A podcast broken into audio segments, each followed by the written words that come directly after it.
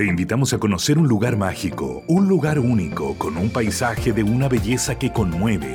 Bosque Choyinco, ubicado en el destino Cuenca del Lago Ranco, es el proyecto ideal. Bosquechoyinco.cl, parcelas de 5.000 metros cuadrados con rol propio en el hermoso valle del río Calcurrupe. Fundo Choyinco, kilómetro 3 de la ruta Jifen al lago Maihue, región de los ríos. Consultas y coordinación de visitas en bosquechoyinco.cl.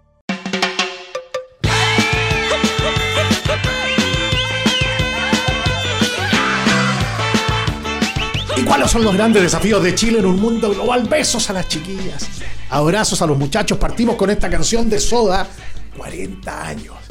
Van a recibir el domingo premio a la excelencia musical en el marco de los, de los Grammy Latinos. Y nosotros nos alegramos mucho porque ellos ayudaron de manera significativa a que la música en español, a que el pop español, el rock en español, tuviera más oportunidades en el mundo. Desde luego, muchísimas canciones exitosas. Esta fue una de las primeras. ¿Por qué no puedo ser del jet set? ¿Cuál es el jet set en Chile? ¿Existe o no? Bueno, como nunca, como nunca en la historia, tenemos que salir al mundo a ofrecer talento chileno en los minerales, en los servicios, en, la, en los alimentos. Y eso significa ir a viajar. Hay que ir a conquistar mercados. Ojo, lo, lo estuvieron conversando en la mañana en Buenos Días Mercado Tomás Flores, con el J. Lavín y, Willy Díaz, la, la luz amarilla que pone el Banco Central de Chile en su informe de estabilidad financiera respecto de la situación de China. Y nosotros en 200 años de vida independiente nunca habíamos sido tan dependientes de China como de ningún otro país. Bueno, lo vamos a conversar también.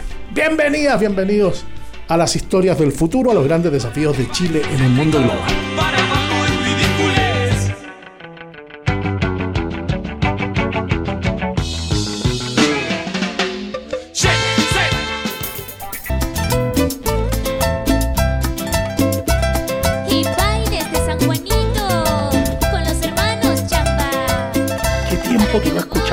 Música ecuatoriana tan distintiva, me acuerdo de la, esa imagen de los otavaleños, una imagen muy bonita. Tuve la oportunidad, por razones de trabajo, conocer Quito, estar en Quito, gozar y sufrir Quito, sufrir en el sentido de que llevaba una semana y me daban poco, poca información para el informe del proyecto que yo tenía que hacer allá al norte de Guayaquil, en Bahía Jaramijó, que era un proyecto de desarrollo desarrollo inmobiliario y, turístico. Bueno, le queremos dar las gracias a Gonzalo Peña, socio de la cofradía, académico, con estudios en España, con estudios en Estados Unidos, sobre, sobre el gran, enorme tema del agua. Ahora que estamos próximos a una nueva COP, ahora que estamos viviendo los efectos del niño, ahora que llevamos años, más de una década, con escasez hídrica, cuando tenemos la obligación en un país como Chile, que es un tobogán de cordillera a mar, y donde tenemos que aprovechar todo el curso de las aguas que van de la cordillera al mar, con pequeños embalses, con grandes embalses, con la, eh, ¿cómo se llama esto de los acuíferos? Infiltración de acuíferos, con nuevas tecnologías, nuevo conocimiento. Hay un, un joven ingeniero de la Pontificia Universidad Católica de Valparaíso ha ido desarrollando unos prototipos para poder captar agua del aire, como lo han hecho con los atrapanieblas allá en, en otra parte del norte de Chile. Gonzalo, muchas gracias por acompañarnos. Este es un temazo, es un temazo que como nunca hoy se siente en Chile la necesidad, somos un país que quiere producir alimentos para el mundo y, buenos pescados, mariscos, carnes, lácteos, frutas, verduras. El día de mañana eh, eh, estos porotos, garbanzos, lentejas, legumbres que son la proteína del siglo XXI. O sea, estamos metidos en un tema de enorme trascendencia y que va a significar oportunidades de trabajo y progreso para los hijos y los nietos si hacemos las cosas bien. Gracias por acompañarnos. ¿Por qué estás allá en la preciosa Quito, capital del Ecuador? Bueno, primero, primero muchas gracias por, por tener la oportunidad de conversar con la, con la cofradía. Yo la verdad es que soy seguidor hace muchos años de, de la cofradía, así que eh, bueno, sin duda, sin duda el fenómeno, el fenómeno del cambio climático que está ocurriendo a nivel planetario y, sobre todo lo que implica la escasez hídrica, claramente es un tema que involucra el desarrollo de los distintos países. Bueno, efectivamente estamos en un, seminario que organiza la, Oficina de las Naciones Unidas para la Reducción del Riesgo y Desastre, principalmente para evaluar en la condición actual y la futura que proyecta el fenómeno del niño o lo que también se conoce como oscilación del sur. Sabemos que en este caso este fenómeno del niño trae consigo varios temas, no solo del punto de vista económico ni y desarrollo, sino que también tiene problemas con respecto a la salud pública, eh, a lo que es la variabilidad climática, ¿cierto? Y obviamente a lo que es la, dificultad en algunos casos con la seguridad alimentaria, que claramente eh, es algo que está atravesando principalmente no solamente el continente, el continente, el continente europeo, sino que también gran parte de la zona de la zona centro-sur, eh, afectando obviamente a nuestro país que es Chile, Bueno, en el verano europeo, en el verano de, perdón, del hemisferio norte, para ser más preciso, vimos eh, temperaturas como nunca en la historia, en la historia conocida, y lo que significaron esas temperaturas, y los daños y los desastres que produjeron. Nosotros llevamos ya bastante tiempo, a lo menos un lustro, eh, con incorporando en el presupuesto nacional cada día más recursos para prevenir todos los desastres naturales. Eso es un fenómeno mundial. Y en esa época, al finalizar el primer semestre, decían, uh, ¿cómo ir a hacer el verano en el hemisferio sur? Y nosotros empezamos a conversar de eso. Sin duda, no, sin duda. Ahora, claramente, claramente lo que nos queda como país no solamente va del punto de vista de la adaptación, sino que también es trazar esta línea, esta ruta para poder prepararnos frente a los fenómenos que vienen. Sabemos hoy día que hay una escasez hídrica para algunos el hecho que llueva dos o tres días significa que el problema se acabó. Lo cierto es que desde el punto de vista hidrológico, desde el punto de vista del ciclo de vida del agua, claramente hay una sequía que llevamos 17 años de forma ininterrumpida. Y eso claramente obedece a una variabilidad climática que no solamente tiene que ver con un tema, eh, valga la redundancia, climático, sino que también tiene que ver principalmente con la mano del hombre, cómo de alguna manera este antropoceno eh, fue capaz, ¿cierto?, de anteponerse eh, en que la mano del hombre es la que realmente está generando muchos de estos problemas que en nuestro país eh, la mejor demostración es que la desertificación va en aumento a paso agigantado y peligrosamente de, norte a sur. Digamos. Cualquiera que ve fotografías de la región de Coquimbo, por ejemplo, 50 años atrás o 100 años atrás, no podría reconocerla hoy Efectivamente, o sea, hay un daño, hay un daño que ha sido permanente, eh, no solamente a la flora y a la fauna, sino que también gran parte a lo que está ocurriendo con la afectación al mar.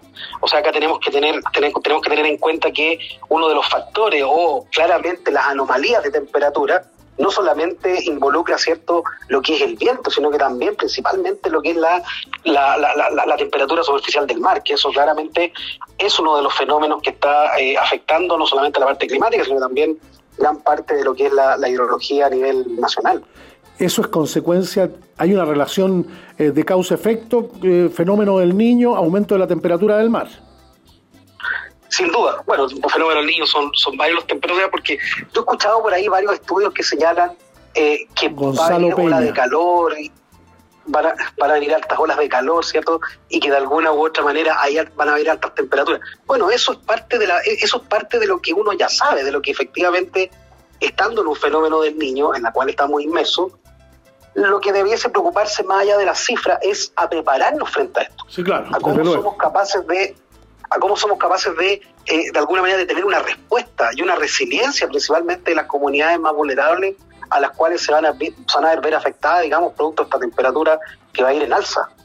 Y por lo tanto, más allá de hablar de los 42 grados que van a haber en la ciudad de Chillán para el verano, o de los 35 grados permanentes que va a haber en ciudades como Los Ángeles, debiésemos estar preocupados principalmente de fortalecer cierto las medidas de higiene, saneamiento, seguridad alimentaria, salud pública, y por lo tanto en ese contexto es donde eh, la preparación que tiene que tener el país en este caso claramente va en esa línea. Digamos. detalla cada uno de ellos.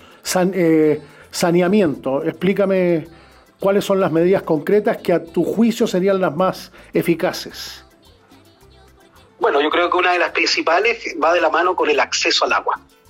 Sabemos nosotros que hoy día la escasez hídrica es una realidad que está, Sabemos que hoy día en, gran parte de nuestro país cierto faltan todavía algunas obras, principalmente obras hidráulicas eh, que sean para uso, principalmente para consumo humano y también para higiene. Y por lo tanto, cuando uno se refiere principalmente a lo que es el saneamiento, está relacionado directamente a la accesibilidad.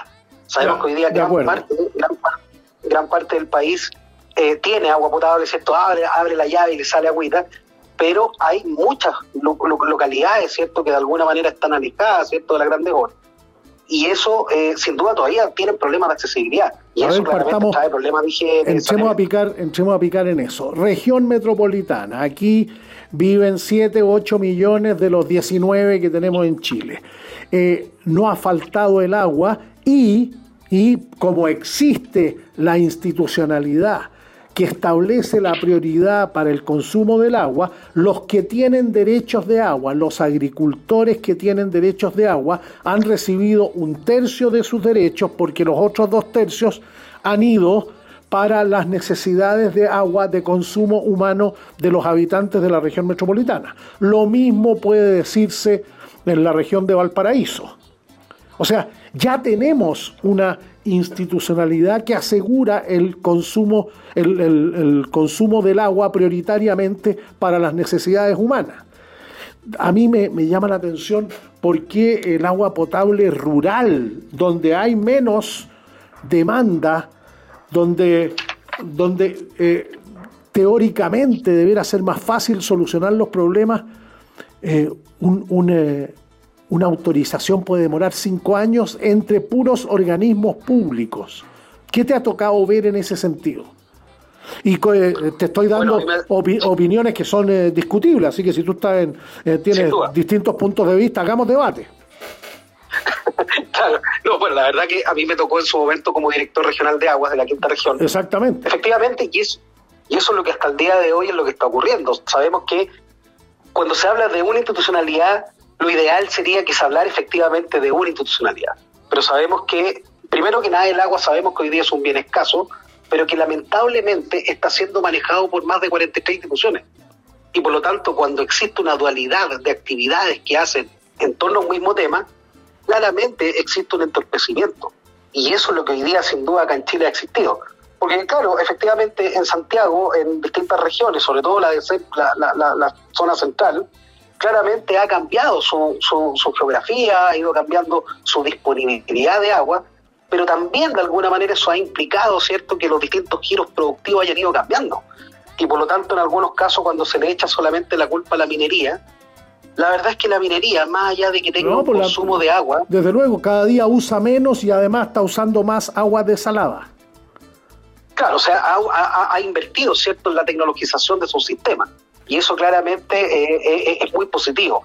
Sin embargo, Donde, donde todavía creo yo que hay temas pendientes es respecto a la agricultura. Y en ese contexto creo que es fundamental que eh, la agricultura también tienda a modernizarse, pero de alguna manera como una cooperación que ¿Eso es riesgo tecnificado fundamentalmente, Gonzalo?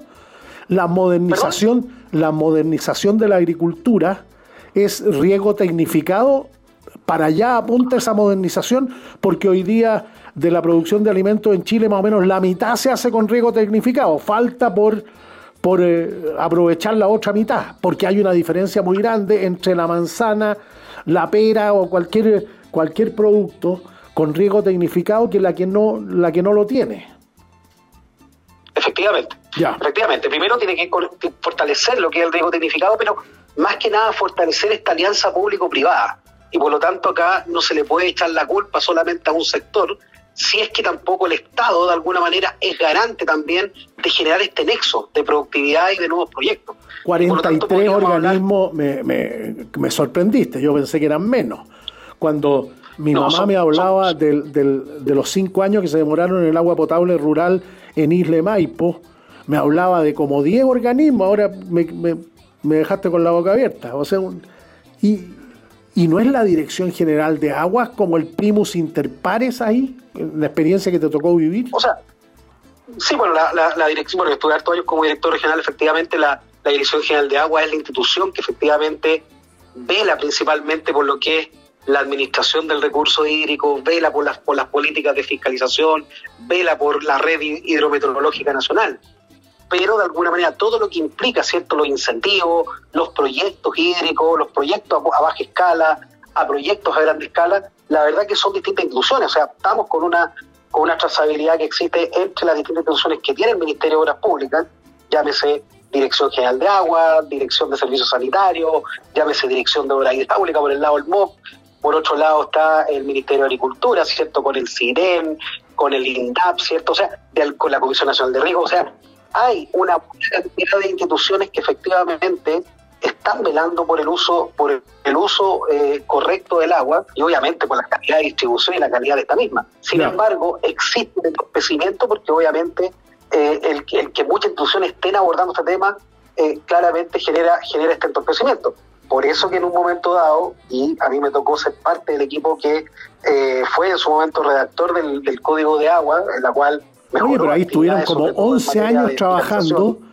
Tuvieron como 11 años trabajando. Había al principio unas posiciones eh, muy, muy distantes. Uno decía, hay que acostar que se pongan de acuerdo. Llegaron a un acuerdo y tenemos un código de agua que es fruto de 11 años trabajados con la opinión de distintos sectores. Entonces, no le demos más vuelta. Entonces, hagamos las cosas que hay que hacer de acuerdo con la institucionalidad establecida en el código de agua.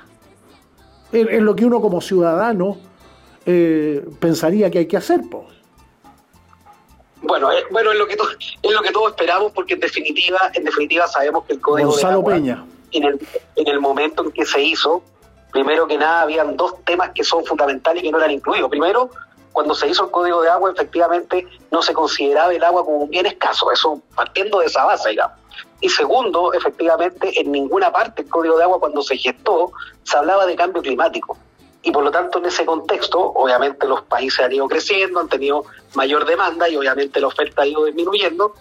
Claramente eso ha implicado que existe una modernización, sobre todo de la legislación. Ahora, claro, efectivamente hoy día hay sectores rurales que aún cuentan con, eh, con dificultades para el acceso al agua. De hecho, ahora, ahora hace poquito tiempo, bueno, se creó la, la, llamada, ¿cierto?, ley 20.998, ¿cierto?, que es del año 2020, que principalmente hace la regulación eh, de los sistemas de agua potable rural, lo que se llaman los APR. Sí, claro. Que ahora se llaman, que ahora se llaman servicios sanitarios rurales. Pero de alguna manera... somos buenos para cambiarle nombre a las mismas cosas.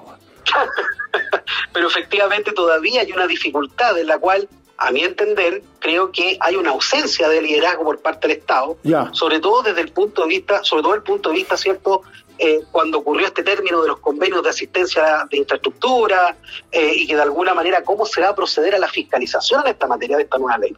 Por lo tanto, ¿eso qué significa?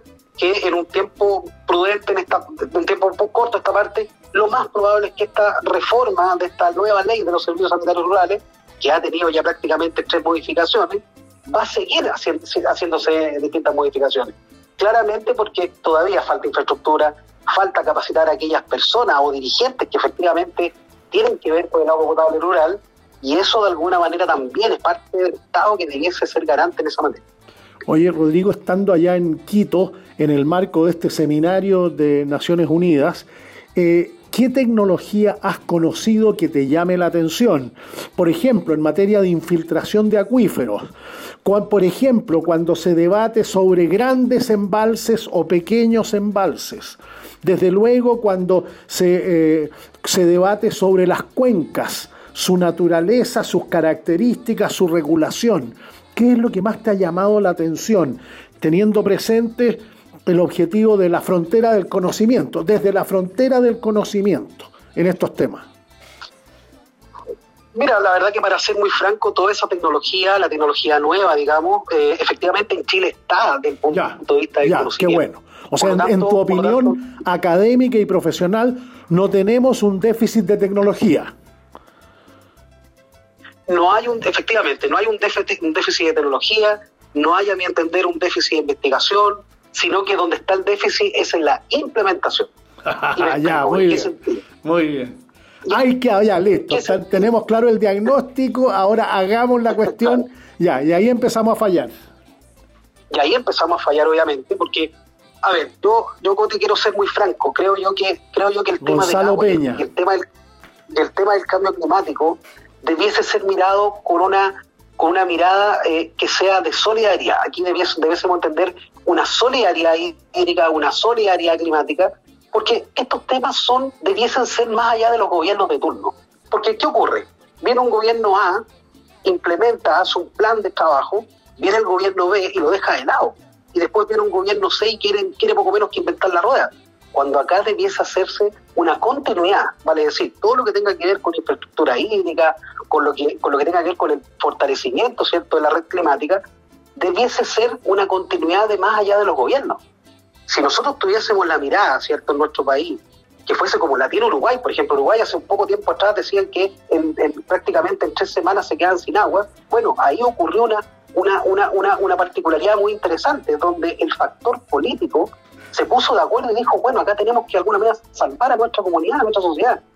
Y por lo tanto, en ese sentido, creo yo que en Chile falta eso. De hecho, sin ir más lejos, a nosotros nos tocó en su momento dado, el año 2015, se hizo un plan integral de grandes embalses, sobre todo para la cuenca de la Concagua, y se hizo con las licitaciones, se hizo con los proyectos, se hizo, incluso un embalse prácticamente se demora en promedio ocho años. Claro, pues entonces eso, eso conspira con lo que tú acabas de decir, de de que los gobiernos se pongan de acuerdo en políticas de largo plazo, porque todos los gobiernos quieren inaugurar en su periodo, entonces claro, una, una cuestión que va a cortar la cinta el próximo gobierno, que a lo mejor es de otro signo.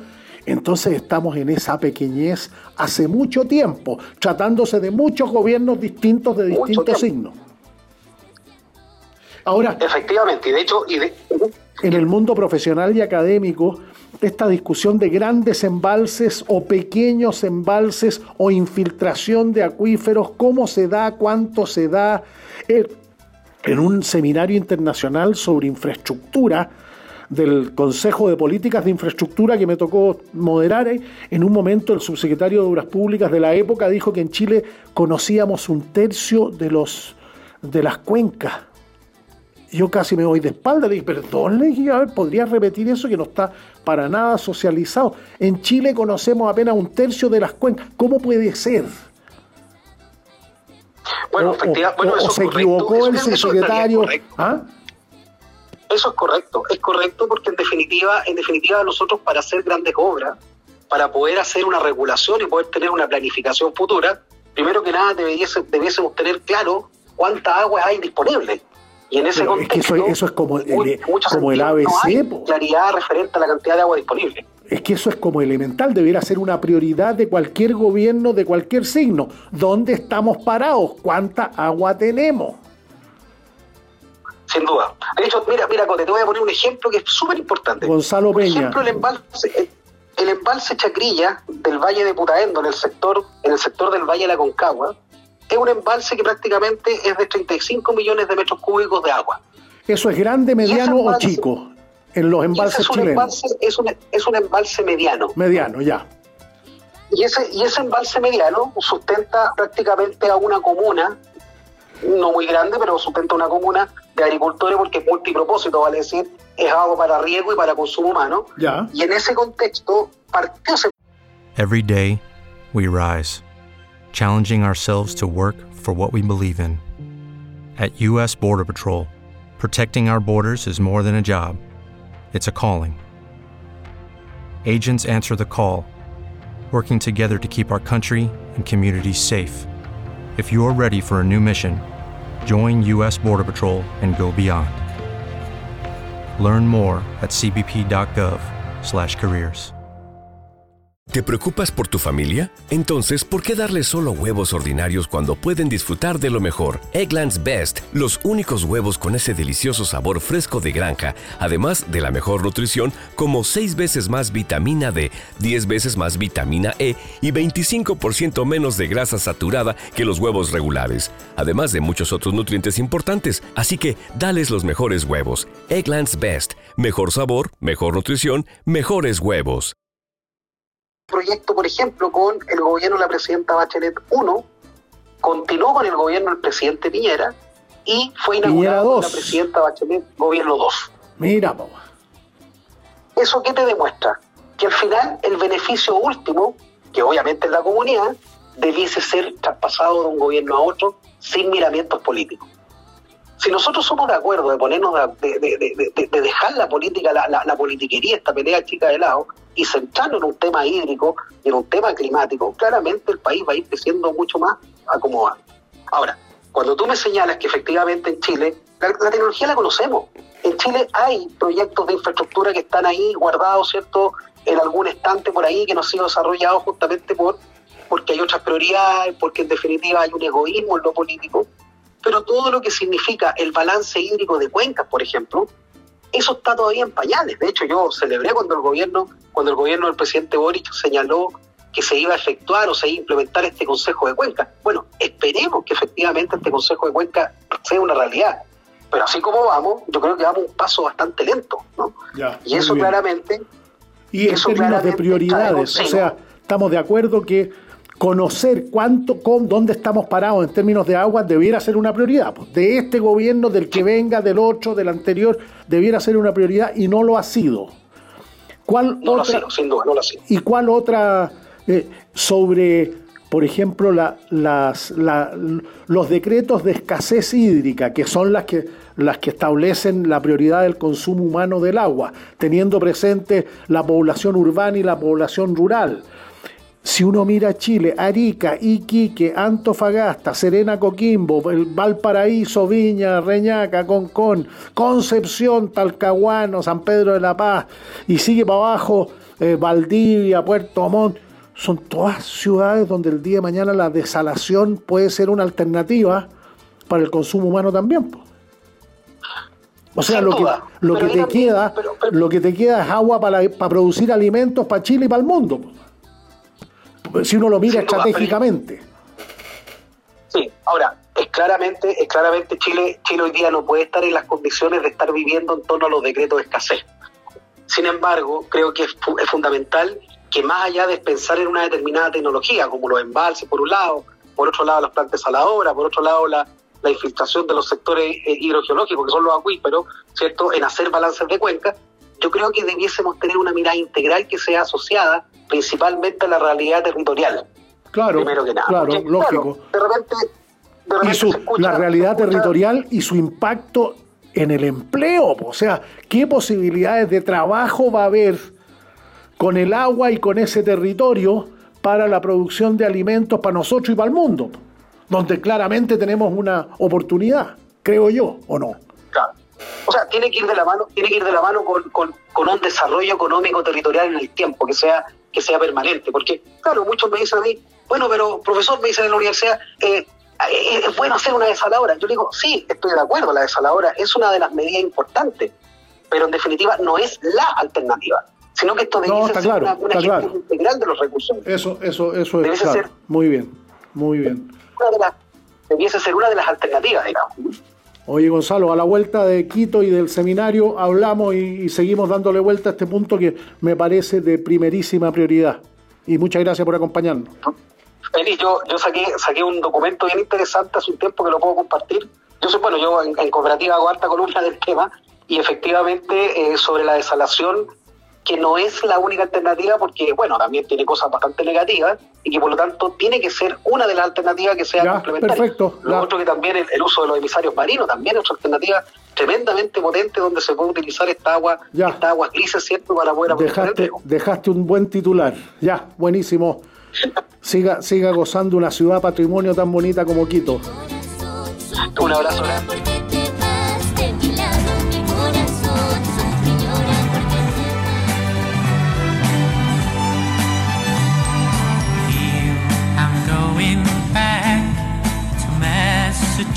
Esta canción está pedida. Tito Robinson cierra los ojos y se acuerda cuando se ponía a bailar lento acompañado de Massachusetts de los Bee Gees. ¿Cuántas imágenes le aparecen a las chiquillas, a los muchachos de la cofradía en esos bailoteos sesenteros? Massachusetts era una invitada de honor. Qué bueno esto. Es como una parte de Chile que, que tiene vida propia, que se maneja según su propia terminología, con sus propios códigos. Aboni, los premios Aboni 2023 reconoce a 19 iniciativas pioneras en un año que batió récords. cuando estamos hablando de un estancamiento de la, de la actividad productiva en Chile, del ahorro, de la inversión, de la producción, los emprendedores andan con mucha rapidez, andan inventando cosas. Me gustaría que les fuera muy, muy bien al laboratorio de oleaje de la Universidad del, del Biobío. Energía oleica para Leu, por ejemplo. Ahí ya están trabajando en un, en un artefacto para producir energía oleica. Es la energía de las olas. La energía mareomotriz es la energía de las mareas. ¿En cuántos lugares de Chile, de un Chile recorrido por más de 5.000 kilómetros por el Océano Pacífico? ¿Cuánta energía oleica podemos generar? ¿Cuánta investigación y desarrollo?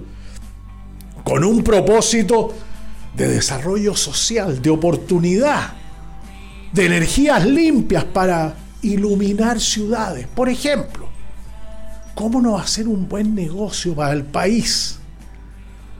que esto se multiplicara y que le fuera bien a la Universidad del Biobío. Mira, nos da mucho gusto. Mónica Retamal, fundadora de CODEA, que ha estado muchas veces conversando con nosotros, gana el premio a la trayectoria innovadora. O, lo que dice el director del fondo Foresight. Chile es uno de los mejores países para invertir en América Latina. O lo que dice el presidente del Consejo Empresarial Chileno-Chino, Francisco Silva. Chile puede ser un buen proveedor de litio e hidrógeno verde si la permisología es razonable. Bueno, hagámosla razonable. ¿Cómo no va a ser una, cómo va a ser esto un problema ideológico? No, es que la, permisología tiene que ser demasiado estricta. No, la permisología tiene que en el fondo inhibir los proyectos. No, la permisología tiene que facilitar los proyectos. No, la permisología... No, hay que hacerse los lesos porque aquí las necesidades sociales, la lucha contra la pobreza, la lucha contra la desigualdad, la falta de trabajo, hay que hacer los proyectos nomás. Bueno, después nos preocuparemos de la sostenibilidad. Esa, esa es el, ese es el dilema de verdad ¿Cuánto van a aportar los innovadores, los y las innovadoras? A propósito, los quiero invitar la próxima semana, aquí en el, esto va a ser en el parque, en el parque Araucano, si mal no recuerdo. Estaba viendo una foto ahí de, Nelson Rojas y la María Utereoch de Caja Los Andes eh, para el próximo 16 y 17 de noviembre, en el Parque Bicentenario. 20.000 emprendedores de todo Chile, más de un centenar de organizaciones. Ahí Daniel Dacarret con, con esa cara siempre de, contento y entusiasta. Bueno, ellos tienen una, alianza con propósito hace bastante tiempo, Emprende tu mente y, Caja Los Andes. Nosotros hemos sido bien, bien cercanos a todo ese proceso. Porque el poder de la innovación social claramente es un motor de cambio no solamente en la producción y distribución de bienes y servicios, también es un problema de actitud. Y eso es muy relevante. El, ex ministro y embajador de Chile en la Organización para la Cooperación y el Desarrollo Económico, Morandé, decía que a su regreso de París, donde estaba la sede de la Organización para la Cooperación y el Desarrollo Económico, había encontrado mucho pesimismo en Chile. Bueno, no, no es que falten razones. Si uno mira lo que pasa con las bandas criminales, la delincuencia, el microtráfico, el narcotráfico, el robo de automóviles, el robo, el robo violento en casas, el, robo de madera, el robo de cables de cobre, 15 mil millones de dólares es una industria enorme capaz de sobornar policías, carabineros, jueces, fiscales. No se sorprendan de encontrarse cada día más, con más frecuencia, con más intensidad, que van a aparecer imputados. Casi es muy difícil. Claro, ¿qué ha pasado en otros países del mundo? Cuando la capacidad económica de la industria del delito sobrepasa la capacidad económica de los que tienen a su cargo combatirlo.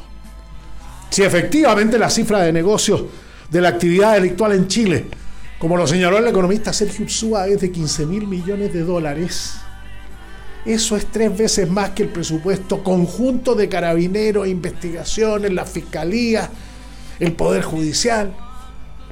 Entonces no hay cómo combatirlo, no hay, no hay medios para combatir una industria delictual de ese porte. ¿Cuánta innovación a propósito de los premios Aboni, por ejemplo, para la lucha contra el narcotráfico, el microtráfico, el lavado de dinero? Innovación para seguirle la pista al dinero, porque claro, tienen que entrar a la economía. El lavado de dinero tiene como propósito que esas platas que andan que son negras entren al circuito formal de la economía. ¿Cuánta innovación se ha producido en relación a, a eso, por ejemplo? Es estimulante, cómo no, que el fondo británico Foresight diga que Chile es uno de los mejores países para invertir en América Latina. Claro, es interesante.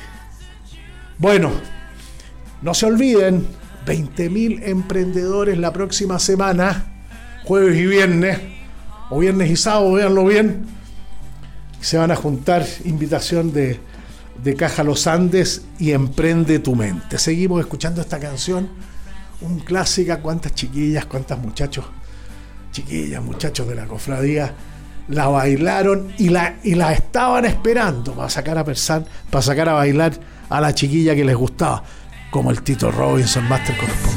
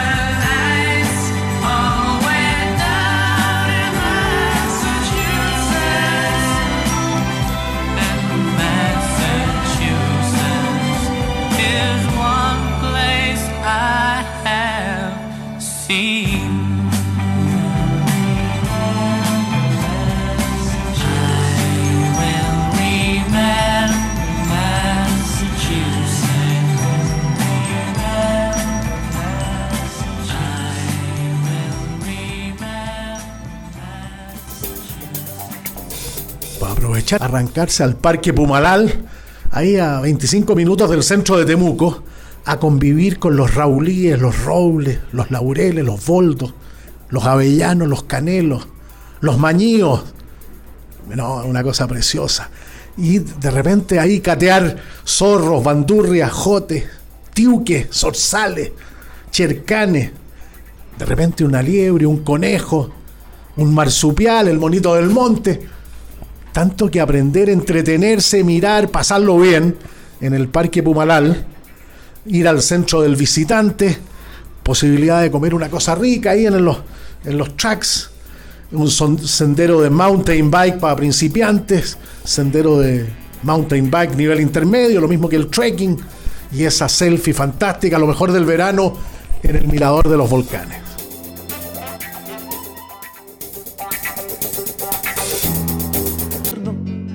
Desde hace ya más de tres años recibe cartas de un extraño, cartas llenas de poesía que le han de. Y ahora un ratito más comienza el documental de Salo Reyes en Televisión Nacional de Chile. Gran personaje. Divertido, inteligente, ubicado. Sabía moverse perfectamente en, en todos los ámbitos de la, de la cultura y la sociedad chilena como todos, como todos, con sus luces y sus sombras. Un momento que había chocado, yo lo fui a ver ahí a la, a la clínica Santa María y me dijo, pero ¿cómo llegaste a verme? Sí, tenía mucho, encontraba muy inteligente yo al solo. Muy, muy, muy inteligente, muy perceptivo de los defectos y virtudes de, la, de nuestra chilenidad, de nuestro mestizaje. Cuando hablé del mestizaje ayer, me llegaron algunos mails, a ver, explícame un poco, pero claro, sí, eso es Chile. En el Chile conocido, en el Chile de la colonia, en el Chile precolonial, había distintos pueblos, distintos, distintos territorios con distintos pueblos, atacameños, diaguitas, collas, eh, eh, todos los del norte, los licanantay, en fin. Y después más al sur los picunches y pasado el biobío los pehuenches, los huilliches, los lafquenches y más al sur los selknam y los, bueno, pueblos originarios. Y con la llegada, más que en, en otros momentos, de los españoles y los que los yanacona y los que venían desde, desde el Perú, empezó el mestizaje, pues es una cuestión evidente. ¿Qué somos nosotros sino el mestizaje? Criollo, de los pueblos originarios, de los indígenas y los españoles, fundamentalmente. Y después también de los que empezaron a llegar y los europeos que vinieron en, el siglo XIX. Y después los que han llegado en el siglo XX. Claro, coreanas, coreanos, peruanas, peruanos, argentinas, argentinos, venezolanas, venezolanos, colombianas, colombianas. Así que tenemos un mestizaje siglo XIX, siglo XVIII, y es que el chileno es mestizo, y si no es cuestión de salir, de, como decía Pedro Cayuqueo, el chileno no reconoce el mestizaje, es cuestión de que se mire, de que se mire al espejo. Y el mestizaje chileno mayoritario fue lo que quedó en evidencia cuando tocó votar una propuesta constitucional que nos decía que Chile era, era multi, ¿ah? no solamente multicultural, que eso somos, y ha faltado reconocerlo, el mestizaje chileno mayoritario torpemente ha dejado fuera muchos valores de las culturas de los pueblos originarios, ya no hay ningún pueblo originario. Hay culturas indígenas que, que nos pueden enseñar mucho respecto de la vida, respecto de la trascendencia, respecto del respeto a los mayores, de las formas de vivir, de comer, de reír, de reír, de compartir, de convivir, de letos colectivos. Bueno, ya hay, hay tanto, tanto por aprender ahí. Bueno, el, eh, el mestizaje chileno mayoritario fue lo que quedó olvidado, prácticamente inexistente en el proyecto de la, el proyecto de la convención. Y yo creo que contra eso se reveló la, esa cantidad enorme de votantes que representaron un 62%, pero se agregaron 4 millones de chilenas, chilenos que no habían estado dando su opinión ciudadana en los últimos, en los últimos 10 años, cuando, cuando partió el voto el voto voluntario. Curioso, porque claro, en estas cosas hay distintos momentos y uno tiene distintos puntos de vista. A mí no me gustó cuando se estableció el voto, el voto voluntario. Me parecía que una, una obligación fundamental, esencial, con la sociedad, con la nación, con la vida en común, con el Estado. El Estado es la nación política y jurídicamente organizado y la nación somos todos. Entonces, encontraba que era una obligación elemental ir a votar. Después me dijeron, no, pues aquí es, una, es un acto voluntario, la voluntad supone libertad, inteligencia, intención. Y dije, ya, bueno. Y después cuando vuelve al voto, al voto obligatorio, dije, ¿será que necesitamos? ¿Cómo nos va a formar parte de la conciencia cívica elemental? Es una opinión. Yo no, no tengo nada contra las personas que dicen, no, yo no, a mí no me interesa, no voy a votar me da lo mismo. No considero que sea necesario. Uno no tiene por qué andar juzgando las razones de los otros. Y no vemos uno de los defectos chilenos del último tiempo. Es una opinión, a compartirla con la Nos hemos convertido en jueces de los demás. Como si nosotros fuéramos santos. Y, no es el caso.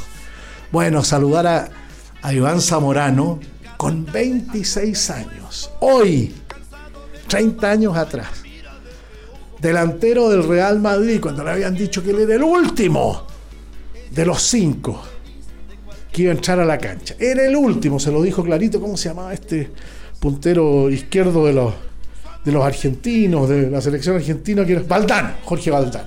Tú eres el último. Fue honesto, se lo dijo al comenzar la temporada y Zamorano, en una, en una exposición notable que hizo en, en Icare, dijo yo tuve que tomar decisiones. Dijo me quedo, porque le ofrecían irse a préstamo. Bueno, y el hombre resultó electo 30 años atrás el mejor jugador iberoamericano del fútbol español en la temporada en la temporada 90 y la temporada 92. Y este premio se lo daban hoy día. Nos acordamos todos y nos acordamos con legítimo orgullo, así como lo vivimos en los días anteriores con los Panamericanos y todos los ejemplos de las atletas y los atletas, las y los deportistas que hicieron un esfuerzo supremo y se llevaron muchas más medallas de lo que todos habíamos esperanzado en algún momento. Bueno, estamos llegando al, al final del programa, saludando a las chiquillas, a los muchachos que están de cumpleaños. Oye, allá en el lago Ranco, ¿cómo lo están pasando? Con cañas, con pelotas. celebrando 50 años de egreso, esa generación 73 de los, de los padres franceses de Viña y el otro curso preparándose la próxima semana en Olmué también para celebrar 50 años. Bonita tradición. Bueno, Robinson me dice que en esta época empezaban a llegar todas las chiquillas, los muchachos, al mes de María de la Juventud en los, en los padres franceses de Viña. Ocho, otro momento importante en su formación. Estamos llegando al final del programa. Muchas gracias por acompañarnos que le vaya bien a TVN con esta, este documental y esta, este esfuerzo por relevar la figura artística y sobre todo al, al ser humano consciente de los defectos y virtudes del chileno como era Salo Reyes, cuya canción seguimos escuchando.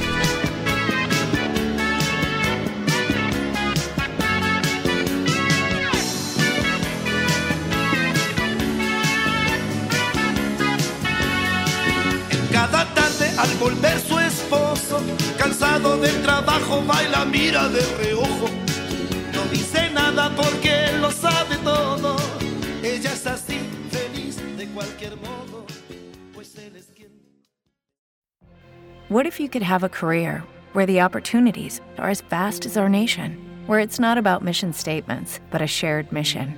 At U.S. Customs and Border Protection, we go beyond to protect more than borders from ship to shore, air to ground cities to local communities, CBP agents and officers are keeping people safe. Join U.S. Customs and Border Protection and go beyond for something far greater than yourself. Learn more at cbp.gov/careers. Okay, round two. Name something that's not boring. A laundry. Ooh, a book club. Computer solitaire. Huh? Ah, oh, sorry. We were looking for Chumba Casino. That's right. ChumbaCasino.com has over 100 casino style games. Join today and play for free for your chance to redeem some serious prizes. ChumbaCasino.com. No purchase necessary. Full prohibited by law. 18 plus terms and conditions apply. See website for details.